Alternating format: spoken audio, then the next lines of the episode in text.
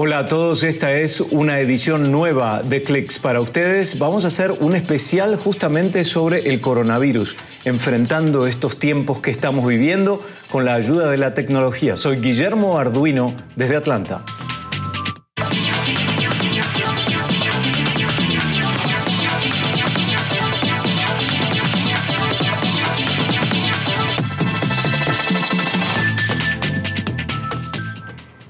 Las máscaras faciales, ese aditamento fundamental de esta pandemia, se han convertido en un elemento que necesitamos para protegernos y para proteger a los demás, sin duda lo que busca es reducir las posibilidades de contagio durante esta pandemia, pero ha generado también un reto inesperado para la tecnología. Es que según un reporte del Instituto Nacional de Estándares y Tecnología de Estados Unidos, los algoritmos de reconocimiento facial tienen errores al analizar imágenes de alguien con cubrebocas y al comparar la imagen de una persona con máscara de manera digital con otra foto de la misma persona sin ella, los algoritmos de reconocimiento facial más acertados fallaron entre un 5 y un 50% de las veces. Si bien es normal cierto margen de error en este tipo de tecnología, la pandemia ha destapado un nuevo reto para estas iniciativas tecnológicas un robot de laboratorio es capaz de llevar adelante todos los pasos del test serológico para el virus del COVID-19. Los Centros para el Control y Prevención de Enfermedades de Estados Unidos compartieron imágenes que les mostramos ahora, que son imágenes de esta tecnología en acción. Es así, el robot se encarga de hacer la prueba de detección de anticuerpos contra el SARS-CoV-2, que es el nombre con el que se conoce al virus que justamente genera la enfermedad, el COVID-19. Eso sí, un científico debe ocuparse de colocar todas las piezas en su lugar para que el proceso funcione. Los CDC explican que mientras un especialista puede analizar 400 muestras por día manualmente, el robot llega a estudiar 3.600 en el mismo tiempo. En otras palabras, estos equipos pueden analizar nueve veces más muestras que una persona en un solo día. Según los CDC, el uso de estos equipos no solo va a permitir ampliar la capacidad de diagnóstico, sino que brindará más datos para monitorear y combatir la pandemia del COVID-19. Y saben que ante los retos que nos impone esta pandemia del coronavirus, una entidad, una fábrica en el Callao, en Perú, recurrió a la tecnología de Silicon Valley para asegurarse de que todos sus empleados usaran cubrebocas y trabajaran con suficiente distanciamiento social. La fábrica de acrílicos sudamericana de fibras empezó a usar desde mayo la tecnología de Camio por medio de las cámaras que ya estaban en las instalaciones, el software de inteligencia artificial de esta startup analiza los videos para resaltar los comportamientos que aunque en circunstancias normales serían tal vez insignificantes, actualmente propician la propagación del coronavirus. La inteligencia artificial podría convertirse en una herramienta valiosa y muy eficiente para vencer al nuevo coronavirus. La tecnología puede ayudar a hacer cálculos mucho más rápidos y con muchas más variables de lo que es capaz un ser humano.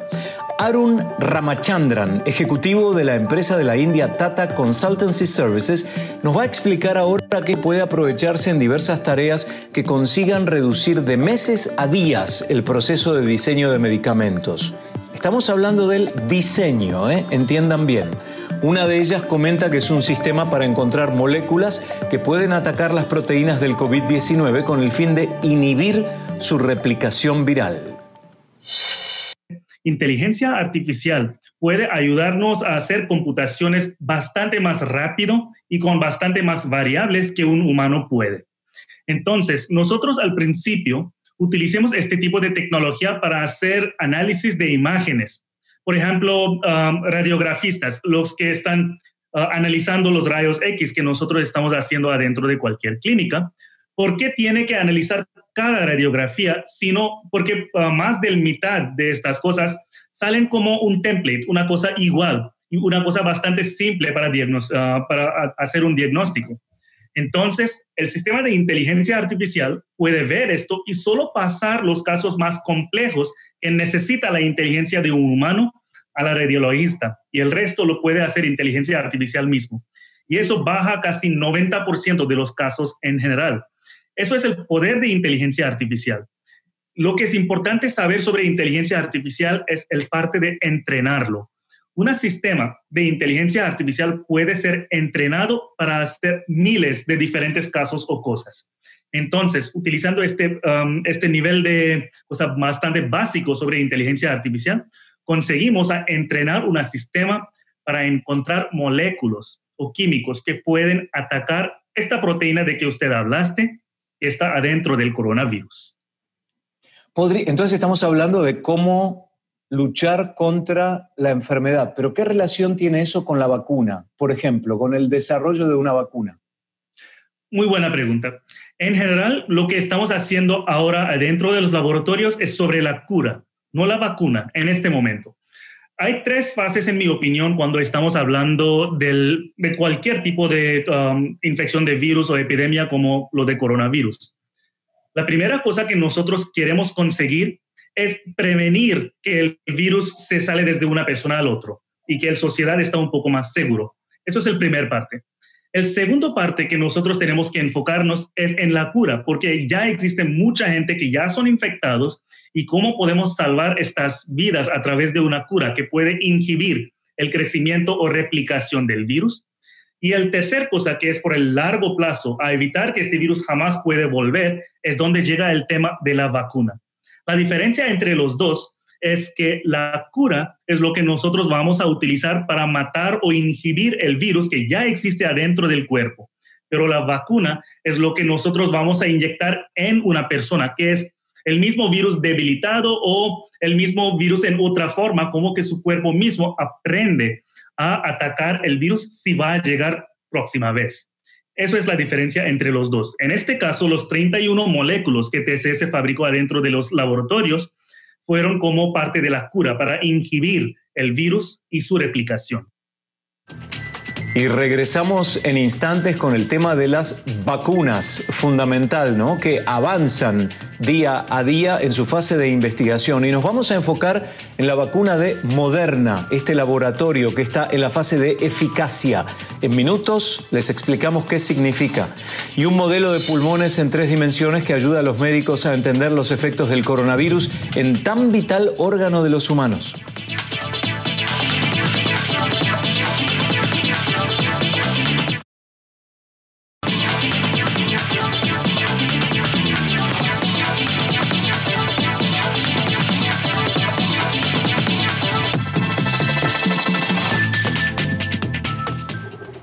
Bueno, una pregunta importante ahora, fundamental en esta pandemia. ¿Podría, por ejemplo, una máquina ofrecer diagnósticos de COVID-19 solo en cuestión de segundos? Un hospital en la ciudad de Lyon, en el sur de Francia, está haciendo pruebas. La máquina, que está en la segunda fase de testeos, funciona con un tubo en el que los pacientes respiran, al estilo de un alcoholímetro. Lo reconocen, ¿no? Contrario a las pruebas de diagnóstico, que suelen ser invasivas, estas son máquinas más cómodas que ofrecerían resultados inmediatos. El problema, porque siempre hay uno, es que la máquina es demasiado costosa como para equipar a todos los hospitales, según informó un virólogo independiente. Habrán escuchado la cifra 155 que habla de las vacunas que alrededor del mundo están atravesando las distintas fases de investigación y eh, tratamientos para ver si se llega a lograr eh, una vacuna en contra del COVID-19. Ahora, 26 vacunas están en este momento atravesando la fase con humanos, que es lo más importante. Entonces, el número restante que estamos hablando, que son 139, están en la etapa preclínica. Las etapas son fundamentales y habrán escuchado Moderna una de las que están encabezando la lista de las que dan buenos resultados y que continúan con la investigación. El doctor Carlos del Río de la Universidad de Emory en Atlanta está con nosotros y él participa justamente de esta última vacuna. Doctor, buenas tardes. Guillermo, ¿cómo estás? Buenas tardes. ¿Cómo anda el tema de Moderna? Porque hay mucha expectativa puesta en la gente. Tenemos que entregarles información certera y lógica para no crear altas expectativas. Mira, Guillermo, lo único que podemos decir por ahora es que hasta este momento las cosas han ido progresando eh, de una manera apropiada Estamos ya en la fase 3. La fase 3 es muy importante porque es la fase donde realmente se ve si la vacuna es eficaz o no. Eh, se, se, va a tratar de reclutar un grupo grande de gente, 30 mil personas, de las cuales 15 mil recibirán la vacuna y 15 mil placebo. No sabemos los investigadores quién recibe qué. Y después las personas son seguidas por un tiempo largo, tratando de ver si se evita que se infecten por este virus. Entonces, ese es el momento donde realmente vemos si esto sirve o no sirve. Y la expectativa es que pues este, veamos alguna diferencia. Si se ve diferencia, quiere decir que la vacuna sí sirve. ¿Cuánta diferencia? Es la pregunta más importante. Ahora, puede ser que el resultado sea que no se encontró diferencia, que la vacuna no sirvió y por eso se tiene que hacer una investigación. Por eso es importante. Esa es la fase, la fase fundamental para decidir si la vacuna realmente sirve o no. La inteligencia artificial, la computación cuántica, ¿juegan un papel importante en la ciencia en este momento para el análisis de todos los datos que se recuperan? Definitivamente, es fundamental. Los sistemas de informática que hoy en día tenemos hacen que el avance científico sea mucho más rápido de lo que pudo haber sido hace 20 años. Se dan cuenta que entonces, doctor, a ver si estoy equivocado, la, fase de investigación y la fase de eficacia que se está evaluando en este momento en muchos de los casos de las vacunas vendrá también después acompañado por la producción y la distribución, porque hablamos primero de diseño, investigación, producción y distribución. Y eso es lo que puede llevar más tiempo, más allá de la idea de encontrar una vacuna. Bueno, ahí empieza el desafío de hacerla llegar globalmente, ¿no? Pues mira, Guillermo, esa es una de las cosas también muy buenas que ha hecho el gobierno americano. El gobierno americano a través de Barda ha invertido en la producción de vacunas ya ahorita. La vacuna de Moderna, la de Pfizer, la de eh, AstraZeneca, están ya siendo producidas a escala masiva. De tal suerte que si para final de la investigación se ve que estas vacunas sirven, ya vamos a tener las vacunas, van a estar producidas, ya nada más va a ser cosa de distribuirlas. Si a final de esta de este periodo, de este estudio de investigación, de esa fase 3, se ve que la vacuna no sirve, bueno, pues se tirarán a la basura. Será un costo económico, pero sí ha sido una cosa muy interesante el que ya se está iniciando la producción con la idea de que estemos listos para, para, para poder distribuir las vacunas y no haya que esperar a que se produzcan luego que terminen los estudios de eficacia. Y a propósito de los avances para conocer mejor la naturaleza del COVID-19, hay un modelo de pulmones en tres dimensiones que está ayudando a médicos del Reino Unido a entender los efectos del nuevo coronavirus en los pacientes. Impreso en tres dimensiones, ¿eh? fue creado por la compañía Axial 3D con tecnología de algoritmos de aprendizaje automático de AWS y de Formlabs y bajo la asesoría del equipo respiratorio del conglomerado de hospitales Belfast Health and Social Care Trust. El modelo de tamaño real se hizo sobre la base de la tomografía de un paciente con 14 días de infección. Los pulmones, pulmones modelo, divididos en ocho partes desmontables, permiten ver al detalle cuán profunda es la infección y cómo daña a los pulmones. En amarillo muestra la parte inflamada y el tejido cicatrizado en las vías respiratorias que impide que el oxígeno llegue a la sangre, según indica Axial 3D. En los últimos días de julio, primeros días de agosto, Florida experimentó una combinación muy complicada. La presencia de una tormenta tropical y el número creciente de infectados por coronavirus. ¿Qué combinación? Para responder a ese desafío, en el Centro de Operaciones de Emergencia del Condado de Miami-Dade se instalaron ventiladores de luz ultravioleta diseñados para matar las partículas del virus en el aire y se refuerzan con medidas como el uso obligatorio de el distanciamiento físico y la protección de acrílico. Son ideas que nos ayudan a enfrentar el futuro también, ¿no? Bueno, pero otro tema en minutos nada más, los mayores, las consultas virtuales con los médicos, esa combinación que podría ser un poco complicada porque esta rutina ha cambiado para todos, pero aquellos que están más lejos de adoptar las nuevas ideas y tecnologías modernas se enfrentan a un panorama más complicado.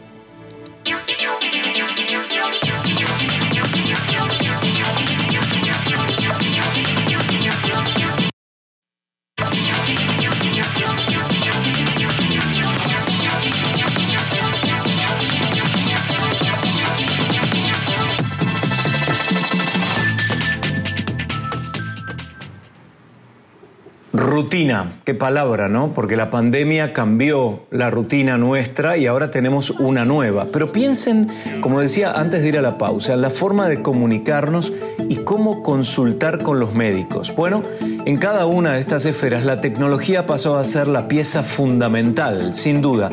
Pero en el caso de los adultos mayores, no todos se adaptan con facilidad y siguen sorteando algunas barreras. Nos informa ahora Gabriela Matute Urdaneta sobre este desafío. and it's so funny. They said, wait a minute, we got Happy birthday, mom. Muchos de nuestros abuelos merecen un aplauso por vencer las barreras tecnológicas que les impedían mantener una conversación a través de una pantalla de celular o computadora. Lo que para las generaciones más jóvenes es una cotidianidad, para ellos implicó un cambio de paradigmas y para algunos un gran esfuerzo. En tiempos de pandemia, las videollamadas se están integrando cada vez más a la vida de los adultos mayores, asegura Luis G.I.G., conferencista en temas de tecnología. Los datos contenidos en el informe de movilidad de junio de la compañía de telecomunicaciones Ericsson parecieran respaldar esa opinión. El 74% de las personas de 60 años o más se vale de esta herramienta para comunicarse.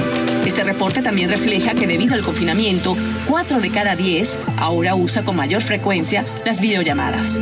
En su intento por adaptarse a las necesidades de estos nuevos usuarios, algunas plataformas han simplificado su tecnología o modificado su diseño para hacerlas más atractivas a un público que ahora difiere en edad, asegura Luis Heige. El especialista menciona dos herramientas desarrolladas por Facebook, Messenger Rooms y Messenger Kids. Representan una gran y sencilla alternativa, dice el experto, para que abuelos y nietos se comuniquen. Pensemos ahora las consultas médicas que con frecuencia requieren los adultos mayores. En tiempos de COVID-19, salir de casa, aunque sea al consultorio, se traduce en un gran riesgo de exposición ante el virus.